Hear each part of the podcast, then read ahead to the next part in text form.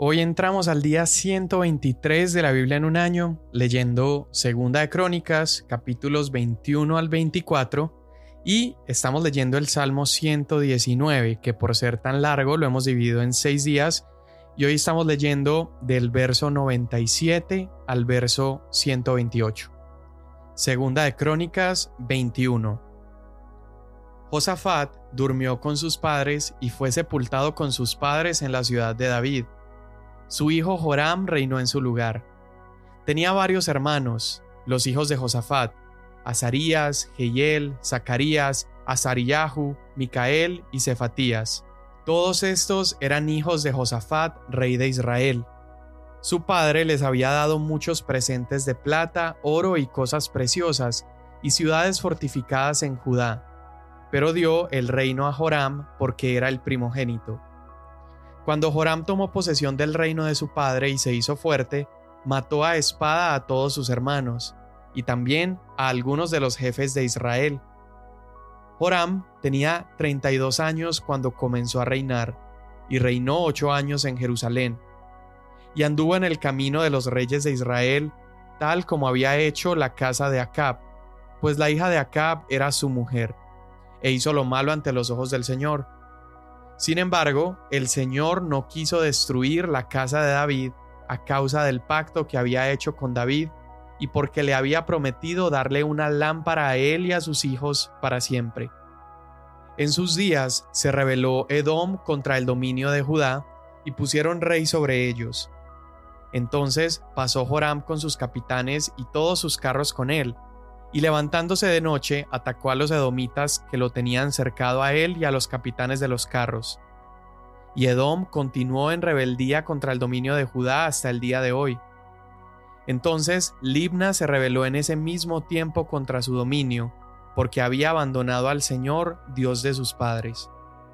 Además, Joram hizo lugares altos en los montes de Judá, haciendo que los habitantes de Jerusalén se prostituyeran y que Judá se desviara.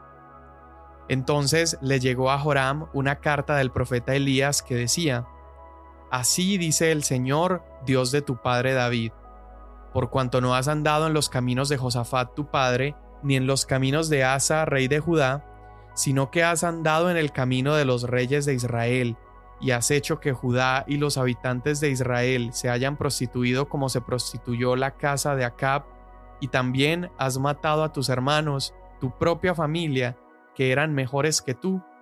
El Señor herirá con gran azote a tu pueblo, a tus hijos, a tus mujeres y a todas tus posesiones. Y tú sufrirás una grave enfermedad, una enfermedad de los intestinos, hasta que día tras día se te salgan a causa de la enfermedad.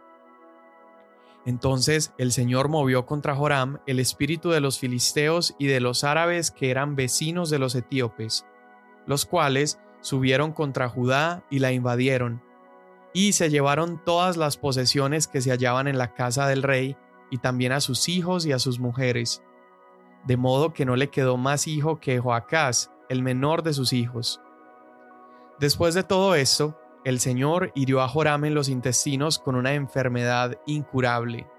Con el correr del tiempo, después de dos años, los intestinos se le salieron a causa de su enfermedad y murió con grandes dolores. Su pueblo no le encendió una hoguera como la hoguera que habían encendido por sus padres. Joram tenía 32 años cuando comenzó a reinar y reinó ocho años en Jerusalén, y murió sin que nadie lo lamentara. Lo sepultaron en la ciudad de David, pero no en los sepulcros de los reyes.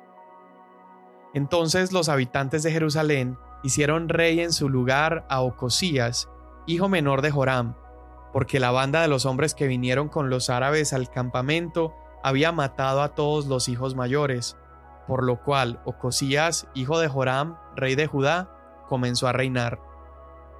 Ocosías tenía 22 años cuando comenzó a reinar y reinó un año en Jerusalén.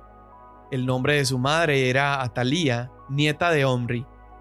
Él también anduvo en los caminos de la casa de Acab, porque su madre fue su consejera para que hiciera lo malo. Hizo lo malo ante los ojos del Señor, como lo había hecho la casa de Acab. porque después de la muerte de su padre ellos fueron consejeros para perdición suya. Ocosías también anduvo conforme al consejo de ellos, y fue con Joram, hijo de Acab, rey de Israel, a hacer guerra contra Hazael, rey de Aram, en Ramot de Galaad.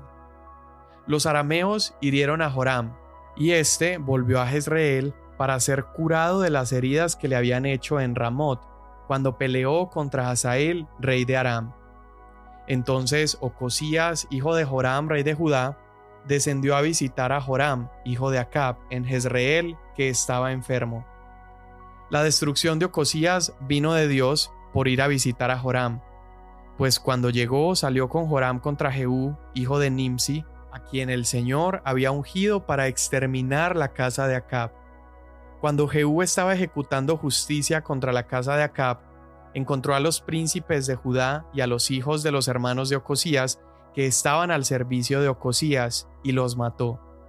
También buscó a Ocosías, que lo prendieron cuando estaba escondido en Samaria.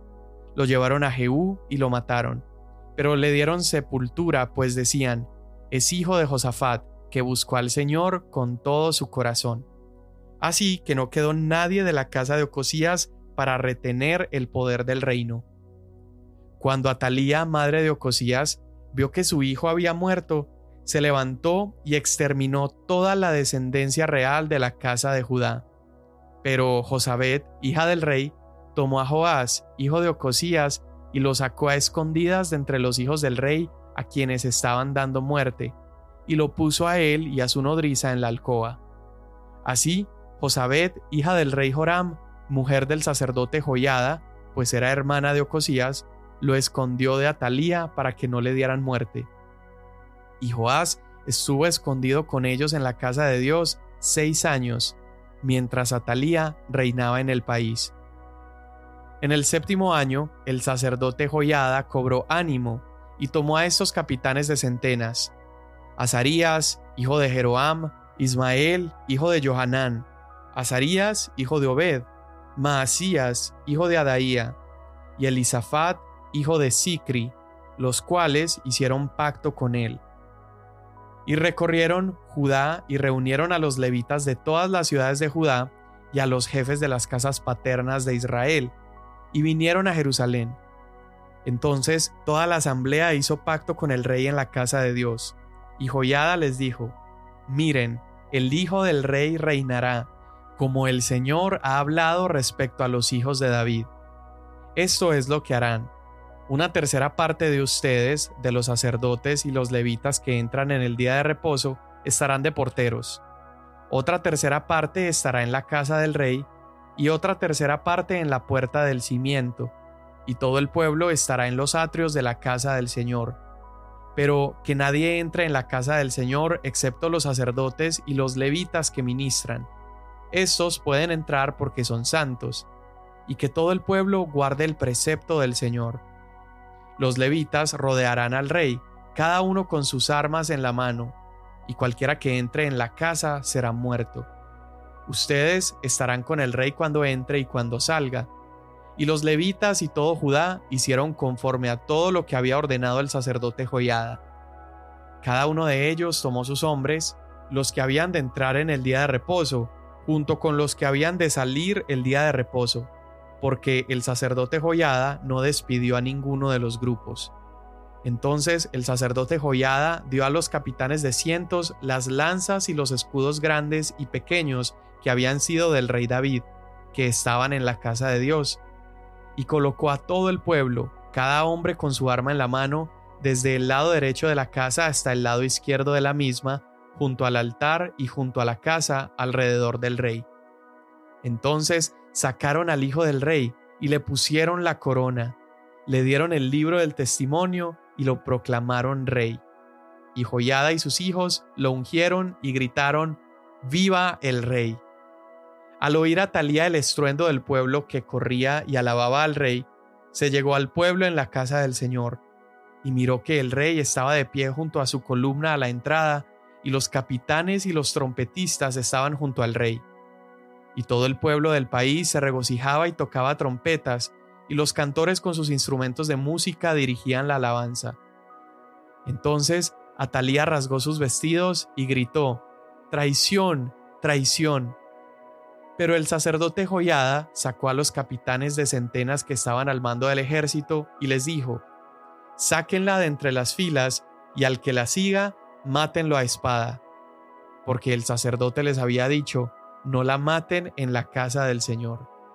Así que le echaron mano y cuando ella llegó a la entrada de la puerta de los caballos de la casa del rey, allí la mataron. Entonces Joyada hizo un pacto entre todo el pueblo y el rey de que ellos serían el pueblo del Señor. Y todo el pueblo fue a la casa de Baal y la derribaron. Hicieron pedazos sus altares y sus imágenes, y mataron delante de los altares a Matán, sacerdote de Baal. Además, Joyada puso los oficios de la casa del Señor bajo la autoridad de los sacerdotes levitas, a quienes David había designado sobre la casa del Señor para ofrecer los holocaustos del Señor, como está escrito en la ley de Moisés, con alegría y con cánticos conforme a la disposición de David. Colocó porteros junto a las puertas de la casa del Señor, de modo que no entrara ninguno que por alguna causa estuviera inmundo. Después, Joyada tomó a los capitanes de cientos, a los nobles, a los gobernantes del pueblo y a todo el pueblo del país, e hizo descender al rey de la casa del Señor, entraron por la puerta superior a la casa del rey y sentaron al rey sobre el trono real. Y todo el pueblo del país se regocijó, y la ciudad quedó tranquila porque Atalía había sido muerta a espada. Joás tenía siete años cuando comenzó a reinar, y reinó cuarenta años en Jerusalén. El nombre de su madre era Sibia de Berseba. Joás hizo lo recto ante los ojos del Señor todos los días del sacerdote Joyada. Joyada escogió dos mujeres para el rey, y éste tuvo hijos e hijas. Sucedió después de esto que Joás decidió restaurar la casa del Señor, así que reunió a los sacerdotes y a los levitas y les dijo, Salgan a las ciudades de Judá y recojan dinero de todo Israel para reparar anualmente la casa de su Dios, y dense prisa en esto. Pero los levitas no se apresuraron entonces el rey llamó al sumo sacerdote Joyada y le dijo, ¿por qué no has exigido a los levitas que traigan de Judá y de Jerusalén la contribución que Moisés, siervo del Señor, impuso sobre la congregación de Israel para la tienda del testimonio? Porque los hijos de la perversa Atalía habían forzado la entrada a la casa de Dios y aún habían usado para los Baales las cosas sagradas de la casa del Señor. Entonces el rey mandó que hicieran un cofre y lo colocaron afuera, junto a la puerta de la casa del Señor, y proclamaron en Judá y en Jerusalén que trajeran al Señor la contribución que Moisés, siervo de Dios, impuso sobre Israel en el desierto. Todos los oficiales y todo el pueblo se regocijaron y trajeron sus contribuciones y las echaron en el cofre hasta llenarlo. Y sucedía que siempre que el cofre era traído al oficial del rey por los levitas, y cuando veían que había mucho dinero, entonces el escriba del rey y el oficial del sumo sacerdote venían y vaciaban el cofre, lo tomaban y lo volvían a su lugar. Así hacían diariamente y recogían mucho dinero. El rey y Joyada lo daban a los que hacían la obra del servicio de la casa del Señor. Estos contrataron canteros y carpinteros para reparar la casa del Señor y también artífices en hierro y bronce para reparar la casa del Señor. Los obreros hicieron su trabajo, y el trabajo de reparación progresó en sus manos y restauraron la casa de Dios conforme a sus planos y la reforzaron. Cuando terminaron, trajeron el resto del dinero delante del rey y de joyada, y lo convirtieron en utensilios para la casa del Señor, utensilios para el ministerio y para el holocausto, y recipientes y utensilios de oro y de plata. Todos los días de joyada ofrecieron continuamente holocaustos en la casa del Señor. Joyada envejeció y murió a una edad muy avanzada. Tenía 130 años cuando murió. Lo sepultaron en la ciudad de David con los reyes porque había hecho bien en Israel, a Dios y a su templo. Pero después de la muerte de Joyada, vinieron los oficiales de Judá y se inclinaron ante el rey, y el rey los escuchó. Abandonaron la casa del Señor, el Dios de sus padres, y sirvieron a las aceras y a los ídolos. Entonces vino la ira de Dios sobre Judá y Jerusalén a causa de esta culpa suya. No obstante, Él les envió profetas para hacerlos volver al Señor, y aunque estos dieron testimonio contra ellos, ellos no prestaron atención. Entonces el Espíritu de Dios vino sobre Zacarías, hijo del sacerdote Joyada. Él se puso en pie, en un lugar más alto que el pueblo, y les dijo, Así ha dicho Dios, ¿por qué quebrantan ustedes los mandamientos del Señor y no prosperan? Por haber abandonado al Señor, Él también los ha abandonado. Pero ellos conspiraron contra Zacarías, y por orden del rey lo mataron a pedradas en el atrio de la casa del Señor. No se acordó el rey Joás de la bondad que Joyada, padre de Zacarías, le había mostrado, sino que asesinó a su hijo. Y éste al morir dijo, que lo vea el Señor y tome venganza. Y aconteció que a la vuelta del año, el ejército de los arameos subió contra Joás, y vinieron a Judá y a Jerusalén, destruyeron de entre la población a todos los oficiales del pueblo y enviaron todo el botín al rey de Damasco.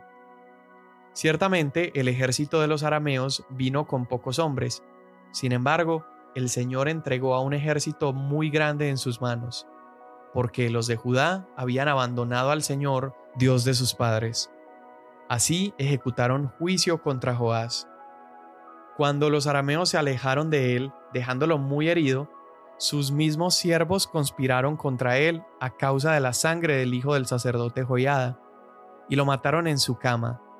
Joás murió, y lo sepultaron en la ciudad de David, pero no lo sepultaron en los sepulcros de los reyes. Estos son los que conspiraron contra él. Sabad, hijo de Simeat, la amonita, y Josabad, hijo de Simrit, la moabita. En cuanto a sus hijos, los muchos oráculos contra él y la restauración de la casa de Dios están escritos en la historia del libro de los reyes. Entonces su hijo Amasías reinó en su lugar.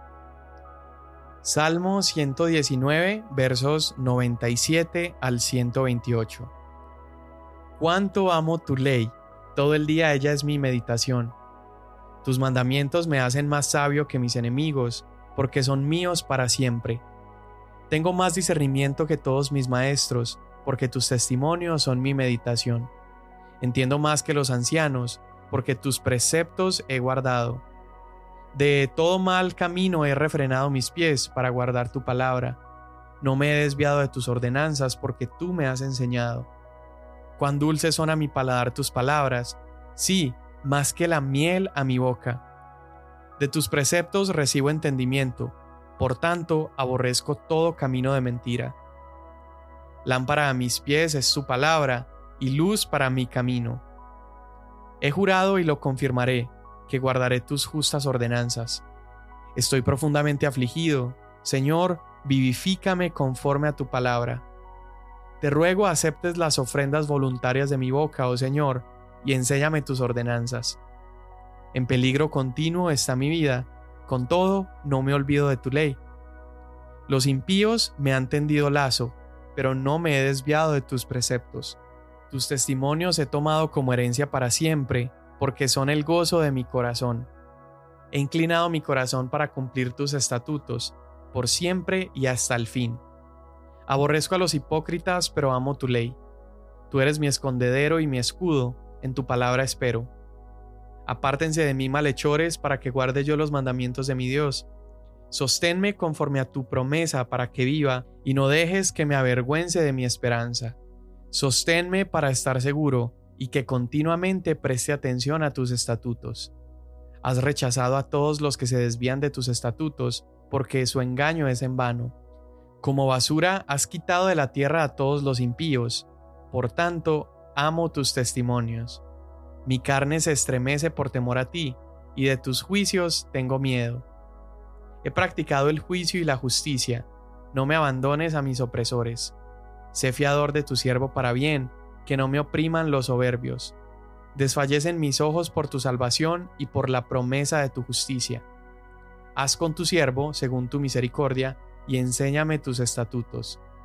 Yo soy tu siervo, dame entendimiento para que conozca tus testimonios. Es tiempo de que actúe el Señor, porque han quebrantado tu ley. Por tanto, amo tus mandamientos más que el oro, sí, más que el oro fino. Por tanto, estimo rectos todos tus preceptos acerca de todas las cosas, y aborrezco todo el camino de mentira. Amén. Qué precioso es el Salmo 119, y me encanta cómo casi el 99, el 100% de los versículos menciona los estatutos, los preceptos, los juicios, es decir, la palabra del Señor. Imagina poder tener ese corazón por su palabra. Yo quiero hacer de esa mi oración. Quiero amar más la palabra del Señor, sus estatutos y su sabiduría. Muy bien, segunda de Crónicas 21 al 24. Es una historia interesante la que estamos leyendo. Y quiero, antes de recapitular algo de la historia que leímos, recordar que desde que leímos en Génesis capítulo 3, versículo 15, Dios anunció el plan que él tenía. La serpiente ciertamente había engañado a Adán y Eva, pero Dios estaba anunciando desde Génesis 3 que la serpiente un día sería vencida. Ella heriría al Salvador, pero el Salvador herido le pisaría su cabeza y la derrotaría. Por lo tanto, desde ese momento, desde la salida del jardín y desde la mención de esa promesa en Génesis 3, Satanás, que es un enemigo muy real, ha estado atentando contra ese propósito. Satanás conoce a Dios y sabe que sus palabras se cumplen. Entonces Satanás empieza desde el inicio a tratar de acabar con ese linaje de la mujer que terminaría llegando hasta el Salvador herido, aquel que le pisaría la cabeza. Es por eso que él ha atentado contra el linaje, el linaje de, de Eva, el linaje de David, por medio de tentaciones, de mujeres, de dioses, ídolos, riquezas, muertes. Ha sido una guerra universal por aniquilar esa descendencia, porque Satanás está evitando su destrucción. Vemos este ataque por parte de Satanás con Caín matando a Abel, Faraón matando a los bebés hebreos para que no se reproduzcan. Lo vemos con Amán, esto lo vamos a leer un poco más adelante en el libro de Esther, matando a los judíos. Lo vemos con Herodes, intentando matar a Jesús y a todos los niños menores de dos años para destruir también ese linaje. Y en estos pasajes que leímos, lo vemos también con Atalía, esta mujer perversa que cuando Ocosías, su hijo, muere, el rey Ocosías, entonces Atalía, esta mujer, empieza a matar a todos sus demás hijos. Empieza a matar a todos los que quedaran del linaje de Judá para ella seguir en el poder. Pero ¿qué sucede? Joás, este pequeño, es escondido. Y este pequeño termina siendo el único con linaje real. Es escondido por seis años de la misma manera como Jesús fue escondido de Herodes, escondido, apartado de este genocidio. Y si Herodes lograba matar a todos los bebés en la época de Jesús, entonces acabaría con la promesa del Mesías. De la misma manera, si Atalía lograba matar a todos sus hijos, entonces acabaría con la promesa del rey davídico que resultaría siendo el Mesías, pues no habría un descendiente de David que pudiera quedar en el trono. Atalía entonces empieza a matar a todos y ella no se entera que han escondido a Joás y parece entonces que Atalía ha vencido. Parece que la promesa a David quedó muerta. Pero Dios, nuestro Dios, es experto en producir vida desde las tumbas. Y finalmente, seis años después, se revela que Joás no está muerto, sino que Joás está vivo y, es presentado de esta manera solemne con los levitas, con los servidores del templo, mostrando que Joás está vivo. Y entonces matan a Atalías y finalmente Joás reina. Después de la muerte de Atalía viene un periodo de levantar el templo, de reconstruirlo, de recuperar muchas cosas que se habían perdido. Y podemos ver entonces en Joás un reflejo de Cristo, un rey que apuntó a Jesús. Mira esto, ambos fueron perseguidos por líderes del pueblo. ¿sí? Joás fue perseguido por Atalía y los líderes de su tiempo, mientras que Jesús fue perseguido por los líderes religiosos judíos de la época.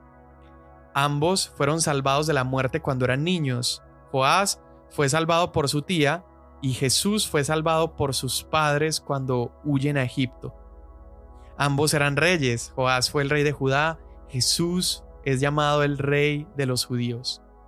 Ambos inician reformas religiosas. Joás inició una reforma en Judá, eliminó la idolatría, restauró la adoración a Dios, mientras que Jesús inició una reforma, una revolución para levantar la verdadera adoración a Dios y llevar a la gente y las naciones a salvación. También en ambas historias ambos fueron traicionados por personas cercanas, Joás es traicionado y asesinado por sus propios servidores y Jesús fue traicionado por Judas y fue entregado por él, por alguien tan cercano, fue entregado a los líderes religiosos para que lo crucificaran. ¿Cuál es el propósito de todas estas similitudes? Bueno, es mostrarnos que el plan de redención siempre ha estado en el corazón de Dios la historia incluso del Antiguo Testamento, la historia de reyes que subían, ascendían, descendían, reyes buenos, reyes malos, no fue una historia alterna porque a Dios se le salió de las manos su plan. No, no, no. Dios nos está dejando ver que en todos estos periodos su plan siempre estuvo presente. Él un día iba a enviar a un mejor Joás. Él un día iba a enviar un mejor rey, un salvador que destruyera a nuestros enemigos y que se levantara para salvarnos y acercarnos al Padre. Ahora, quiero recordar, estos son solamente reflejos pálidos de la historia redentora que apunta a Jesús. Yo no puedo decir que Joás es exactamente 100% un tipo de Cristo, pero es claro al ver su historia y los paralelos que su historia apunta a Jesús. Vemos que al final de los días Joás falló tremendamente, incluso al punto de matar a Zacarías, que había hablado palabra profética a su vida. Señor, hoy te damos tantas gracias por Jesús, porque Jesús es el Rey que necesitábamos. Jesús es nuestro Salvador, nuestro Redentor. Jesús es aquel que pensamos que había muerto, pero que resucitó para reinar en gloria. Señor, gracias porque tu Hijo hoy está sentado a la derecha tuya y es por medio de Él y de su intercesión que nosotros tenemos un lugar en tu mesa. Te damos gracias en el nombre de Jesús. Amén. Mañana nos vemos.